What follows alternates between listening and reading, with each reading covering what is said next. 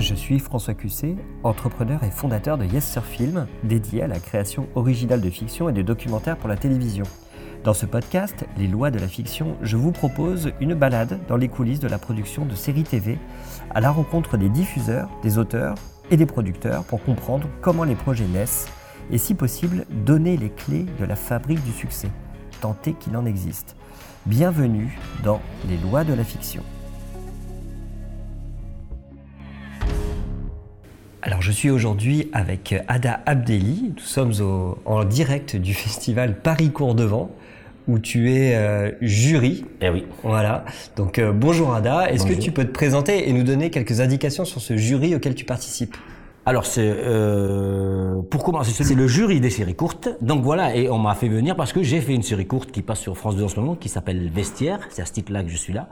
Je suis auteur et comédien principal contrairement à ce que diront tous les autres comédiens de la série. Et euh, voilà, ça fait une dizaine d'années que ça passe sur France 2. Et voilà, donc je suis très heureux d'être euh, jury à mon tour et de voir les gens arriver comme moi je suis arrivé il y a une dizaine d'années. D'accord, alors toi tu as une spécialité quand même, c'est que tu n'as pas de spécialité, oui. tu, es multicasquette. tu peux nous préciser un peu ces différentes casquettes que tu as? Alors, le, à l'origine, euh, ce que je voulais, moi, ce que j'aimais bien, je pensais que j'aimais jouer en fait honnêtement, au début de ma, enfin, je peux parler carrière maintenant, je pensais que j'aimais jouer. En fait, j'ai réalisé que j'aimais, j'aimais écrire. Donc, j'ai écrit euh, avec mon copain Fabrice, on a imaginé une série qui se passerait dans le, qui se passait dans le handisport. C'est un truc très sexy, tu vois. Des, handicapés en maillot, cinq minutes avant l'entraînement ou cinq minutes après l'entraînement. Et en, fait, on a été emporté par euh, ce, truc d'écriture. Et j'ai eu envie de jouer. Je me suis dit, bah en fait, j'écris euh, pour un personnage, autant que ce soit moi. Et euh, la, production au début euh, voulait un professionnel parce que moi je venais un peu du théâtre, j'avais fait un peu un, un, seul en scène, mais j'étais pas vraiment, euh, j'avais pas vraiment fait de film ou de cinéma ou de télé. Et du coup, il a fallu passer des castings que j'ai réussi brillamment parce que je suis là. D'accord. Et alors donc tu as commencé par une carrière d'acteur, si j'ai bien compris, et ensuite tu es venu à l'écriture. Alors j'écrivais déjà dès le début pour un de mes quand j'ai voulu monter en sur scène, j'avais un petit spectacle qui s'appelait quelques mots sur moi. Il y avait déjà beaucoup d'humour parce que mots c'était M A U X. Mhm. Et euh, peut-être qu'il faut dire aux gens qui me connaissent pas que Vestiaire c'est une série avec des comédiens handicapés, donc je suis moi-même handicapé. Et euh, du coup, euh, c'était toujours un peu décalé là-dessus. De l'écriture, donc finalement, j'ai vraiment commencé par l'écriture pour arriver euh, au jeu après avec la série.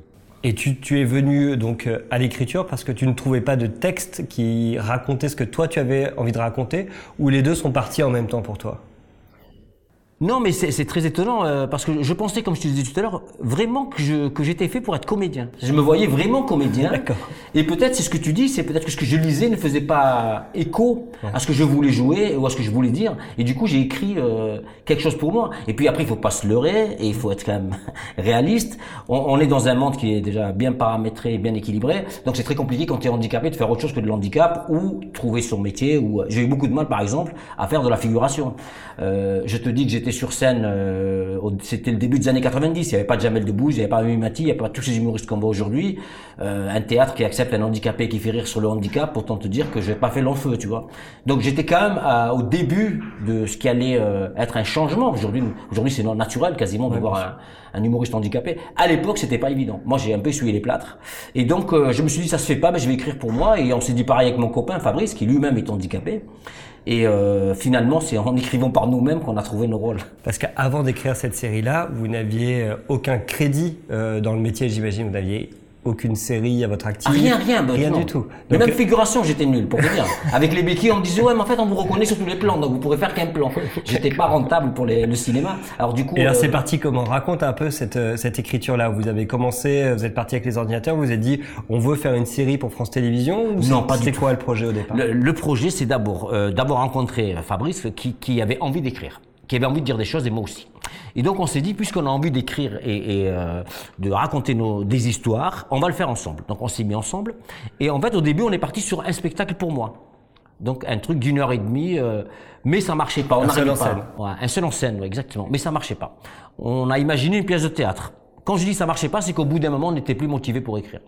On a imaginé un long métrage, et, et, et dans le même truc, on était là, on n'était pas très motivé finalement, et pour être honnête, on a arrêté. On s'est dit bon, écoute, finalement, c'est peut-être pas pour nous ce truc, il faut arrêter. Et c'est toujours quand tu penses qu'il faut arrêter que ça vient. Et un soir, on était dans nos vestiaires parce qu'à la base, on était, euh, ça se voit plus beaucoup aujourd'hui, mais à l'époque, je nageais. Et du coup, on avait euh, trois entraînements par semaine. Et c'est vrai que chaque soir, chaque fois qu'on faisait cet entraînement, on était un peu euh, emballé, on était un peu pris par ce, cette ambiance dans les vestiaires. Et on s'est dit, bah, tiens, si on racontait ce qu'il y a là, mais bon, on était à milieu d'imaginer ce qu'on ce qu'on vit aujourd'hui. Alors, avant de faire les 10 saisons, c'est 10, hein, c'est ça 10, saisons sur France 2, c'est bien ça Tout à fait. Donc, euh, ce qui est quand même incroyable. Euh, Est-ce que tu peux nous raconter euh, quel a été le déclencheur? À quel moment vous vous êtes dit, ça va le faire, ça va être possible? Alors, c'est très bête, mais je vais te le dire, vraiment. C'était sur une blague complètement nulle. C'est qu'il y avait deux, deux jeunes handicapés et il y en a un qui s'appelle Romain et un autre qui le regarde et qui lui dit hey, des, des, des, gens comme toi, il y en a plein en Italie. Et l'autre qui lui dit Ah bon, pourquoi? Il dit Bah, des Romains. Voilà, c'est complètement con, je vous ai prévenu. Hein. C'était absolument, mais ça nous a fait mais hurler de rire. Et du coup, on s'est rendu compte de ce, dégal... de ce décalage qui se passait quoi. On avait affaire là à deux jeunes handicapés lourdement parce qu'il y en a. Bon, c'est quand même dans un truc, on est dans du handisport, tu vois. C'est physique. Et tu te dis, mais en fait, il y a un moment où c'est juste deux, deux jeunes qui se racontent des vannes quoi. Et en fait, on est tous comme ça.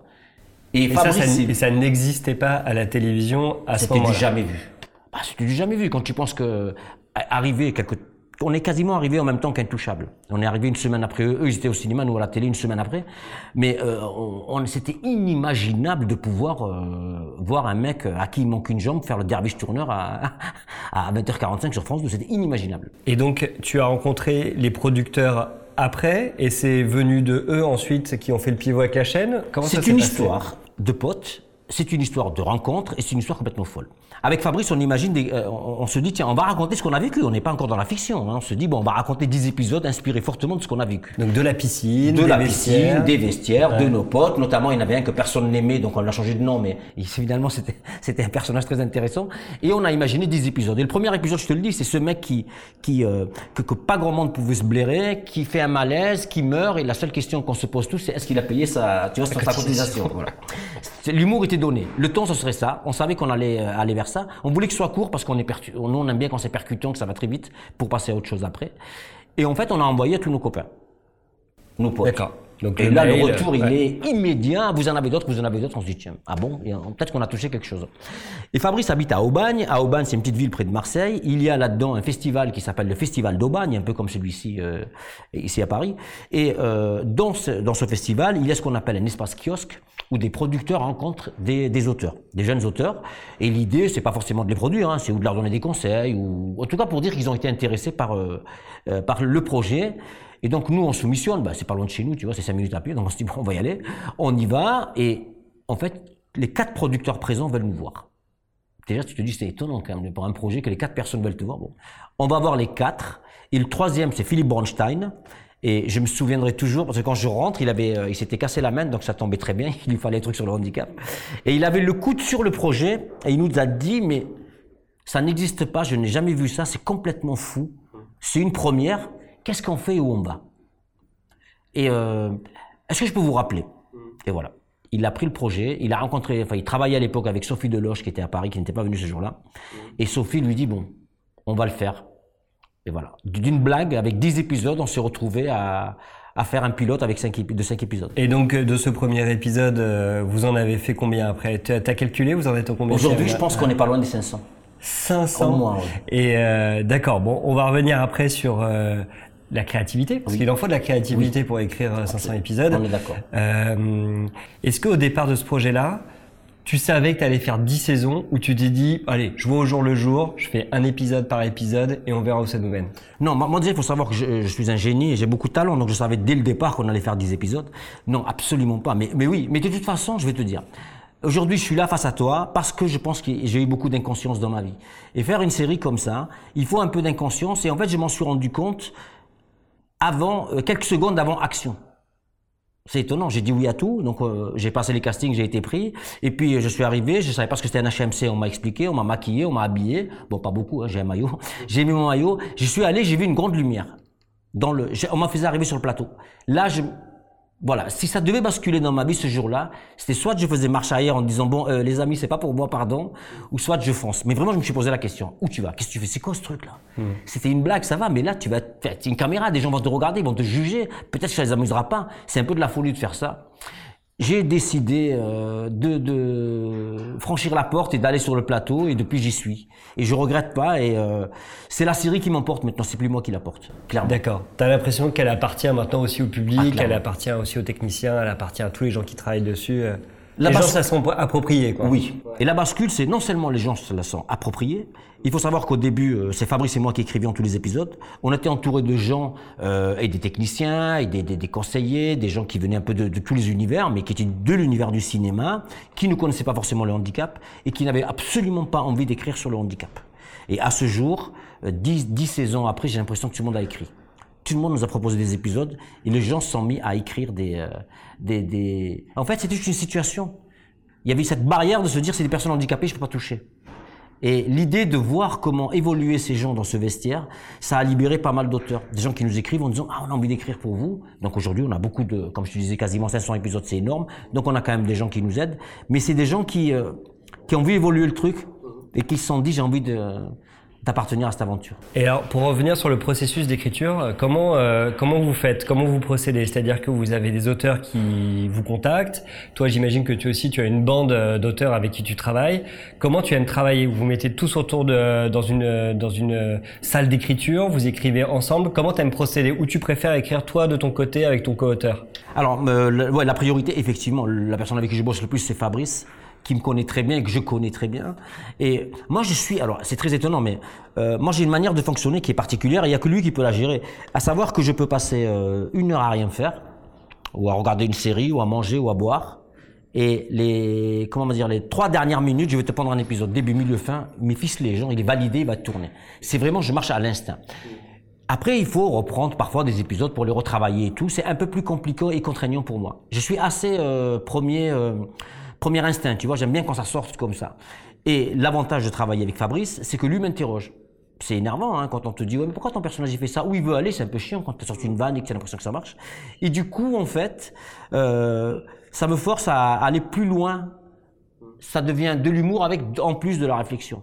Et c'est pareil dans les deux sens. Quand lui écrit quelque chose, dit mais où tu veux m'amener, qu'est-ce que tu veux dire? Et c'est ce qui marche bien. J'adore travailler avec lui pour ça. Ça, c'est ce travail de ping-pong que tu as avec lui. Euh, 500 épisodes, tu arrives à te renouveler comment? Alors, euh... c'est hyper dur. Ouais, c'est hyper dur. Mais, mais franchement. T'as pas l'impression de redire un peu un truc que t'avais déjà dit ou t'as l'impression de toujours te renouveler justement? Moi, j'ai l'impression de toujours me renouveler. Et tu vois, on a des producteurs, ça fait 10 ans qu'on les a. À la fin de chaque session, ils nous disent, mais c'est pas possible. Mais à chaque fois, vous nous emmenez dans des univers différents. Comment vous faites? Mais en fait, il suffit juste d'aimer passionnément euh, ce que tu racontes et ce que tu fais. Et surtout qu'on parle d'un truc qu'on maîtrise sur le bout des doigts. Moi, je peux le dire, j'ai 10 doigts, Fabrice, il en a pas 10, lui, il peut pas, mais moi, oui. Et du coup, on, parle de, la vie de tous les jours sous le prisme de l'handicap. Il y a toujours quelque chose de décalé, mais en permanence quelque chose de décalé. Et fatalement, j'allais dire, tu as 10 épisodes par jour, quasiment, quand tu te projettes là-dedans. Quand le regard change, tu vois, quand le, on n'est plus dans un truc qui est général, mais qui peut être un peu euh, de côté, et du coup, euh, ça, ça, me rappelait une histoire. J'ai une amie qui me disait euh, le, euh, euh, le, même événement vu de plusieurs endroits différents n'est pas perçu de la même manière. Autant d'histoires qu'il y a de. je pense que vraiment c'est ça. Ouais. Okay. Et du coup, ce qui est bien dans Vestiaire, alors c'est parce que parce que j'écris ça que ça, mais ce qui est chouette, et je pense que ce qu'on a réussi, c'est que les gens se reconnaissent dans les situations. Alors que dans ces situations-là, c'est des mecs handicapés, c'est des gens en, situation de handicap. Quoi. Tu veux dire que même les gens qui ne sont pas en situation de handicap se reconnaissent dans les situations. Ouais, Et justement, c'est quoi le rapport que tu as avec le public euh, euh, On t'écrit on, euh, Quel est le, le rapport que tu as avec eux c'est, Bah écoute, il y a eu le Tché à Cuba et il y a le ADA pour le handicap. Je suis devenu un peu le légérie. Non, il, il, est, il est très émouvant, il me touche beaucoup, des deux côtés des trois, j'allais dire, parce que j'ai souvent affaire aux parents de personnes handicapées, de personnes handicapées elles-mêmes et de valides. Et, les valides, soit ils aiment, ça les fait rire. Euh, et puis surtout, il y en a qui me disent, et c'est peut-être ceux qui m'interpellent le plus, finalement, c'est plutôt vers eux qui vont aller, parce qu'ils me disent, en fait, vous nous autorisez à dire qu'un mec, même en béquille ou même en fauteuil roulant, il est con, il est con. Tu vois, c'est pas, pas une excuse d'être sur un fauteuil roulant. Et les, les parents et les personnes handicapées, ça dédramatise le truc, tu vois. Et ce qui me touche moi encore le plus, moi, je suis d'une génération où à la télé, euh, tu vois, c'était à l'époque, c'était euh, l'homme d'acier, c'est un mec, l'homme de fer, je crois que c'était un mec en poussé sur un fauteuil roulant, c'était Casimir, c'était un dinosaure. C'était difficile de s'identifier, tu vois. Et en fait, je me rends compte que moi, en étant, euh, je fais pas mal d'émissions télé, je suis assez médiatisé quand même, tu vois. Et en fait, je vois des jeunes ou des gens qui me disent j'ai envie de faire vous, j'ai envie de faire du théâtre, j'ai envie de faire du cinéma, j'ai envie de, de d'écrire des bouquins et tout. Et je me dis que en fait, ces gens, on leur dit, je parle des gens en situation de handicap, des jeunes. Enfin, je parle à l'ado que j'étais moi, que j'aurais voulu voir, tu vois. On leur dit on leur dit pas qu'ils vont tous être comédiens, tous les mecs des cités vont pas être des Zinedine Zidane, mais on leur dit qu'il y a des, il y a des endroits où ils peuvent aller, ou peut-être qu'ils pensaient qu'ils iraient pas. Ouais, d'accord. C'est une certaine, euh, c'est l'ouverture des champs des possibles. Et ça, je trouve ça chouette. Ouais. Alors ça a fait des petits aussi le vestiaire parce que euh, j'imagine que tu dois être contacté pour un tas de choses, tu dois avoir des projets personnels. Est-ce que tu peux nous parler justement de cette, cette mini-série dérivée que vous avez créée sur le vestiaire? On a créé il y a 4 ans euh, une, une mini-série justement, euh, une web-série qui s'appelle Vestiaire libéré. Ouais. Et l'idée, euh, ce qui nous faisait marrer, c'est toujours pareil. C'était, si tu veux, le, le, le vestiaire, c'est le valide chez les handicapés. Vestiaire libéré, c'est le handicapé chez les valides. Et on a choisi l'angle de l'histoire, tu vois. Ouais. Et on s'est dit, mais en fait, qu'est-ce qui s'est passé dans l'histoire? Pourquoi on n'entend jamais parler de... Ben, je sais pas, il n'y a pas d'handicapé célèbre, tu vois. Il n'y a pas avoir euh, Frida Kahlo ou un truc comme ça, mais on n'a pas... Et on s'est mis à imaginer que l'histoire tranquait un peu les, euh, les, les trucs, tu vois. Par exemple, le, le, le- le premier homme à aller sur la Lune, ça devait être un handicapé, mais la fusée n'était pas accessible, tu vois. C'est celui qui le poussait qui est allé, or c'est Neil Armstrong. Et on a, on a fait ça, euh, la légende du roi Arthur, en fait, c'était la légende du roi Basile, qui devait retirer l'épée, mais Basile n'a pas de bras, donc c'est Arthur qui a retiré à sa place. Jeanne d'Arc était sourde. Et on a imaginé que, euh, tu vois, la Vénus de Milo, par exemple, c'est Philippe Croizon qui a joué cet épisode qui est génial, je trouve. La Vénus de Milo, elle a pas de bras, pas de jambes, c'est le cas de Philippe Croizon. Donc on a imaginé qu'en fait, dès le départ, c'était vraiment ça, la Vénus de Milo. Et euh, ça, ça nous faisait vraiment marrer, ouais. Il y avait une liberté qu'on n'a pas, ce que tu as sur le net, que tu n'as peut-être Ouais, pas sur tu peux tout dire. Ouais, il y a moins de pression des producteurs aussi, ouais. tu vois. ouais. Et euh, comment est-ce que tu arrives à, malgré ces 10 saisons qui doivent t'occuper quand même beaucoup, Pas mal. ouais. euh, tous les projets que tu as à côté, j'imagine, parce que tu dois être beaucoup sollicité pour un tas de choses, est-ce que tu arrives à, à avoir encore envie d'écrire sur complètement autre chose? Est-ce que tu as des projets de série en tête, par exemple, ou des projets d'œuvres euh, audiovisuelles, euh, quelles qu'elles soient? j'ai un cerveau en fonctionnement permanent. Si un jour je te montrais mon ordinateur, il est bourré de milliers de dossiers, de sous-dossiers. En fait, j'aime écrire. J'aime écrire sur tout. Et des fois, je fais touche, ça marche. Vestiaire, ça a marché. Euh, vestiaire libéré, ça a marché, même si on a été aidé. J'ai voulu écrire un bouquin, je l'ai fait. Je pense qu'il faut toucher un peu à tout. Et des fois, euh, euh, j'avais un ami qui comparait les, scénaristes à des... il me disait, c'est des gens qui font du pain. Tu vois, c'est du pain que tu prépares, que tu, tu attends qu'il se lève, tu le mets dans le four, et puis tu attends qu'il soit cuit, et puis s'il n'est pas cuit, ben, tu en refais un autre, et ainsi de suite. Et je pense que vraiment, c'est ça. Donc j'ai beaucoup, beaucoup de, de, de, de projets et d'idées en cours qui se développent pas forcément, mais en tout cas qui naissent. Mais il s'est développé un autre projet auquel je ne m'attendais absolument pas. C'est cette idée que les gens aujourd'hui, je te disais, je deviens un peu une référence. C'est pas pour me vanter, mais il y a une, quand je dis référence, c'est que c'est une personne en situation de handicap qui est dans un milieu où forcément il n'y en en avait pas forcément avant. Tu vois. Et ce qui plaît à beaucoup, beaucoup, beaucoup de gens, notamment dans le monde associatif et dans le monde des- du handicap, c'est la dérision et l'humour. Parce que euh, on se rend compte qu'on peut dire des choses très profondes tout en étant drôle. Ou on peut être drôle, être profond, à nouveau être drôle, ou faire les deux en même temps. C'est pas, c'est pas le- C'est vrai incompatible. que le style dramatique euh, est plutôt associé à toutes ces situations Absolument. différentes, on va dire. Tout à fait. On te dit, si, si, moi, si je t'annonce demain une conférence sur le handicap, ben, tu vas y réfléchir deux fois avant d'y aller. Si je te dis une conférence sur le handicap animée par le gars de vestiaire, tu vas chercher un peu ce que c'est vestiaire, tu vas te dire, mais alors attends, qu'est-ce qu'il fait là? Il est plutôt euh, dans la déconne, lui. Et en fait, ça marche. Et ça fait dix ans que je fais une tournée, enfin, ça fait six ans que je fais une tournée avec une très grosse association qui s'appelle l'ADAPT, où on présente des humoristes handicapés, des films autour du handicap. Je fais l'animateur. J'ai découvert ça. J'aime, j'aime animer. C'est un truc que je ne savais pas animateur. Et j'ai découvert que j'aimais mettre les, choses- les gens en avant et me mettre un peu en recul. Et du coup, euh, c'est ce qui me prend beaucoup, beaucoup de temps aussi. D'accord. On parlait tout à l'heure justement des références euh, quand tu étais plus jeune, Ouais. peut-être ado. Ça a été qu'est-ce qui t'a donné envie de faire euh, alors d'abord du stand-up et, euh, et ensuite de la série, pourquoi pas même du cinéma plus tard. C'est quoi tes grosses références? Alors le, le stand-up, c'est euh, étonnant, c'était peut-être pas vraiment du stand-up, quoique c'était un peu l'origine. C'était, moi j'étais très fan de Raymond DeVos, Guy Bedos, toute cette génération un peu qui doit parler à personne, à tous ceux qui vont écouter cette émission. Euh, donc j'aimais, Fernand Reynaud, tu vois, c'est très très jeune comme Ouais, Robert mais c'est des Lamour. classiques. Hein. voilà. Ok. Et euh, moi j'avais été... En euh, télé par exemple. En, té- télé. À la télévision, tu regardais quoi? Qu'est-ce qui t'inspirait? J'étais très fan de séries, donc j'en regardais beaucoup, effectivement. Tu regardais quoi alors? Euh, J'aimais beaucoup De flics à Miami. Je vais te dire pourquoi. Parce que je trouvais que là, tu vois, De flics à Miami, on est dans les années fin des années 80 et euh, as, je te parlais tout à l'heure de, de, de de se reconnaissance, de se reconnaître, tu vois. Et en fait, ce Don Johnson, là, à l'époque, on nous vendait ça, et ça marchait très bien, hein. Un beau mec, avec une belle bagnole, c'est un flic, il a toutes les belles femmes du monde et tout. Et en fait, c'est l'antithèse de ce que j'étais, tu vois. Et ce fantasme, c'était de, de, se dire, en fait, euh, ce mec, il a ce que je, il est ce que je ne suis pas. Parce qu'en en fait, quand tu n'as pas de référent, tu vas faire, tu vas faire l'inverse. Mmh. Et, j'étais toujours en recherche de ces, de ces gens qui étaient mon inverse. Steve McQueen, c'est quelqu'un que j'ai adoré et que j'aime toujours, mais il était beau, il était musclé, tu vois, il était un peu à, on n'était pas dans les anti-héros à l'époque, hein, c'était important d'être là-dedans. Donc c'était ça, j'aimais beaucoup ça. Un film culte pour moi, c'est évidemment Le Parrain parce que il y a tout et alors j'aimais ça sans connaître ce milieu c'est après quand j'ai découvert et que j'ai commencé à lire tout ce qu'il y avait autour en me disant bah finalement t'es pas le seul.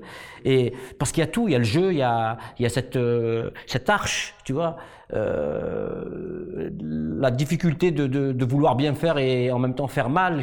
Il y, a tout dans ce film. Ouais, tout, et donc c'est un film qui m'a vraiment beaucoup beaucoup touché. Après il y a des films un peu plus euh, un peu plus confidentiels, tu vois, qui étaient plus. Euh, je suis plus cinéma d'auteur. Et par contre je suis très très grand fan de des tranches de ce qu'on appelle les tranches de vie. J'aime bien des histoires qui n'ont pas de début pas de fin. C'est-à-dire tu rentres. C'est un peu quand tu rentres quelqu'un dans un bar, tu vois. Ouais. Une rencontre c'est ça. Ce qu'on retrouve dans Vestiaire d'ailleurs. Parce que j'imagine que quand tu as écrit Vestiaire sur la base de ces références là, même si tu es euh, fan de, cinéma ou de série, c'est pas toujours évident d'écrire et de se dire ce que ça va représenter à l'écran, d'avoir la vision du truc. Comment tu as réussi à franchir le pas, à se dire ce que, ce que j'écris, ça va vraiment être bien à l'écran Comment tu as réussi à... C'est pas toujours évident, tu as raison, parce que je ne réalise pas. Donc il faut aussi accepter l'idée que quand tu écris quelque chose, celui qui va le réaliser va le voir à sa, euh, à sa vision, avec sa vision à lui. Tu mmh. vois on essaie d'être clair, nous, euh, quand on écrit les épisodes, d'être clair sur ce qu'on veut et l'évolution du personnage, début, milieu, fin, comment ça va se passer, tu vois. Et on essaye de, de pas être trop, de pas trop intervenir en tout cas après le montage. Mais il y a des épisodes par exemple où je reconnaissais pas ce que j'avais écrit, je disais clairement, euh, moi c'est pas comme ça que je le voyais, tu vois. Mais il faut savoir, je pense lâcher un peu, lâcher un peu du lest quoi. Ouais. Mais t'aimes bien quand même aller voir aussi, t'intéresser à tout, c'est-à-dire à la réal, à la production, à la post-production s'il y a besoin. J'aime bien voir. Euh, tu regardes. Ouais, J'aime bien regarder, mais je sais que par exemple, je, je, le, le, la réalisation c'est un vrai métier, je pense très compliqué et qui doit être passionnant, tu vois. Ouais. Mais vraiment. Et ce qui m'embête un peu, c'est le montage. Tu fais presque tout, sauf la réal. Je fais pas la réal et pas le montage, mais je fais tout le reste, et pas le café. Et tu t'es jamais essayé à la réal? J'ai essayé un épisode ou deux, mais pas un épisode de petite vignette, tu vois. Ouais. C'est oui, c'est un truc auquel je, je, je, tourne autour et que j'aimerais bien faire. Juste pour faire, euh, tout à l'heure, tu demandais qu'est-ce qui m'intéressait. Et si tu es vraiment regardant, si un jour tu reprends tous les épisodes de Vestiaire, il y a au moins tous les deux épisodes une réflexion ou une référence à un film qui a été euh, que j'ai vu quand j'étais jeune ou euh, ou à une réplique ou à une manière de jouer. Et aussi des invités. Ah bah oui. À chaque fois. Et ça, c'était important pour toi C'était ta volonté Pourquoi tu as voulu faire intervenir des personnalités connues, reconnues, des acteurs? C'était, euh, comme je te disais tout à l'heure, par exemple, tu vois, avant de faire les pilotes, on avait des gens que tu avais envie de rencontrer peut-être.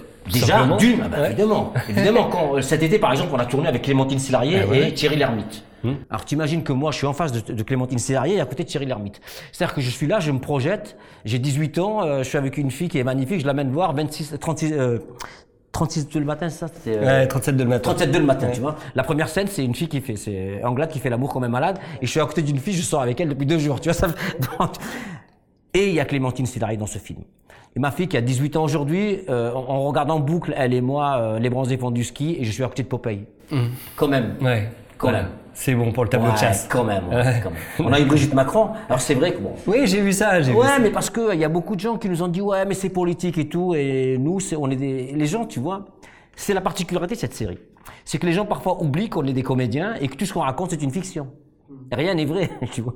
Donc quand ils, ils sont, surtout dans le monde du handicap, les gens se sont dit tiens, ils s'engagent politiquement parce qu'ils vont voir euh, Brigitte Macron, alors qu'elle n'a aucun rôle politiquement. Ouais. Mais c'était, enfin, je pense que n'importe quel réalisateur au monde à qui on, on, propose la première dame de France, il va dire putain, mais ça n'a jamais été fait, je veux le faire. On l'a fait, elle a joué le jeu, elle a, ça a été difficile de la convaincre.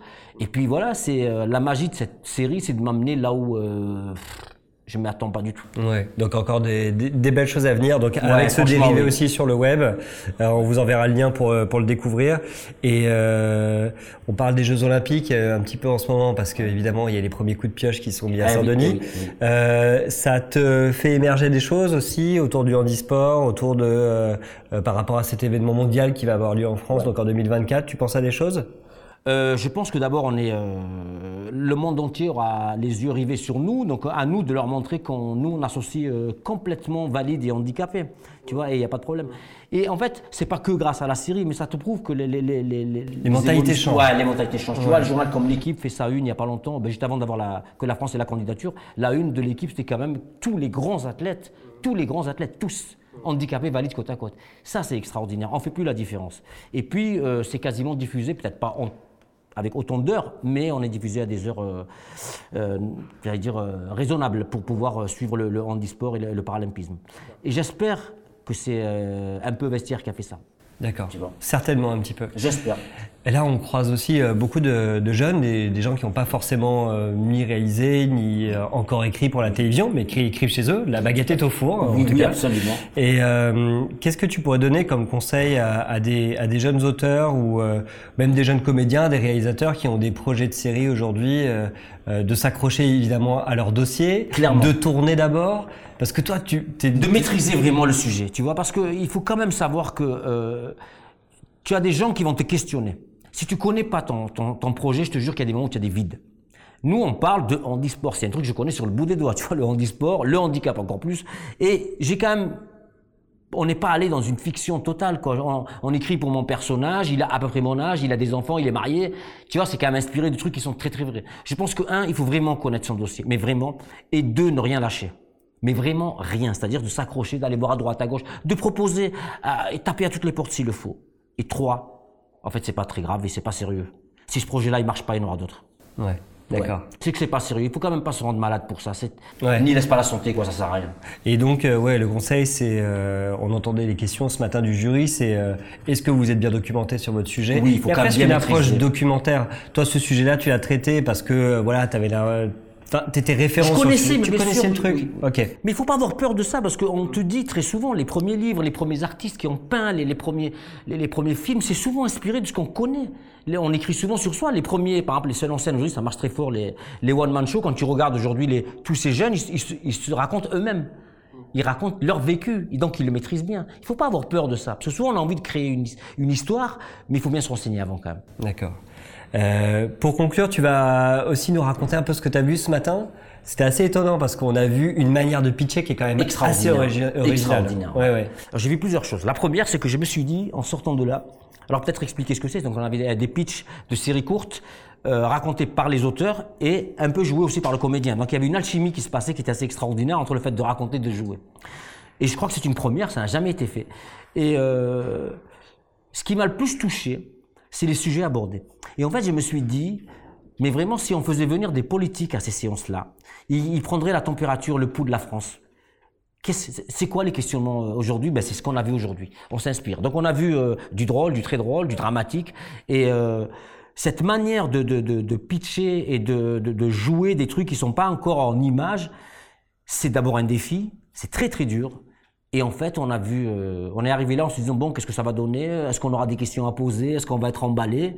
Et puis d'un coup, on a entendu bon ben voilà, c'était le dernier projet. On est resté comme ça. Et on, on, a délibéré donc, on a parlé de tous les, les, les, les projets présentés. Et puis voilà, il y a, on a, on a, voilà, on va peut-être décerner un, sensibilités, un qui l'emporte, ouais. Mais un qui fait l'unanimité, tu vois, parce que tu te dis quand même, il y a des gens qui proposent des choses. Et euh, c'est intéressant de voir où ils sont allés chercher ce truc. Et, donc c'est vraiment euh, exceptionnel. J'étais très très très heureux d'appartenir à ce, à projet. Et je vais te dire pourquoi. À double titre. Un, en tant que scénariste, ça veut dire qu'on on t'invite à des... Euh, t'es quand même un peu reconnu, tu vois. T'es quand même partie d'un jury. Et deux, pourquoi je suis venu alors que j'habite Marseille? C'est pas évident pour moi de rester quatre jours. Mais je suis venu parce que c'est la première fois. Et ça, vraiment, il faut tirer le chapeau. Toute cette équipe je suis très ému pour le, en le disant parce que c'est, c'est vraiment des gens euh, humainement. J'ai senti plus le côté humain ici que le côté cinéma et compagnie. Il y avait de l'humain ils l'ont mis partout. Et le, le, le, président, il parlait de renaissance. J'ai président, enfin, je sais pas encore quel titre il a, mais euh, c'est qu'ils m'ont fait venir juste parce que je suis scénariste et pas handicapé. Voilà. J'en ai fait des jurys, mais c'est souvent des trucs sur le handicap, des séries, des films, ce que tu veux, mais sur le handicap. C'est la première fois que je suis associé à un événement qui n'a aucun lien avec le handicap. C'est la première fois que tu m'interroges parce que j'ai écrit une série et en fait, ce qui t'intéresse, c'est la série et non. Le sujet, c'est le handicap. Fatalement, on va en parler. On aurait tu pu vas parler- venir parce que tu as vu un Tu aurais fait une série sur le football, on aurait parlé de football. Exact. Tu vois, c'est, c'est, c'est exactement ça. Moi, quand je dis, mais euh, ouais, on me dit oui, c'est le handicap, je dis, mais si j'avais été valide et que je travaillais chez Peugeot, si j'étais monteur chez Peugeot, par exemple, ben, je pense que j'aurais écrit une série sur les monteurs qui travaillent chez Peugeot. Voilà, exactement. C'est, je suis pas forcément euh, polonais, euh, tu vois, qui travaille chez Peugeot. Bon, merci beaucoup Ada Abdelli pour Merci euh, à ton vous. temps, c'était super. Euh, à très vite, on te retrouve donc évidemment sur France 2. Tous les samedis à 21h. Voilà, exactement. Et sur le web. Et sur le web, Vestiaire Libéré sur YouTube. Voilà, merci beaucoup d'être venu. Merci à vous. Salut. Salut, ciao, ciao. J'espère que cet épisode vous sera utile et qu'il permettra de faire éclore de nouveaux projets. Quant aux lois de la fiction, vous pouvez retrouver les épisodes sur toutes les plateformes, Apple Podcasts, Spotify, Deezer, donc à très très vite.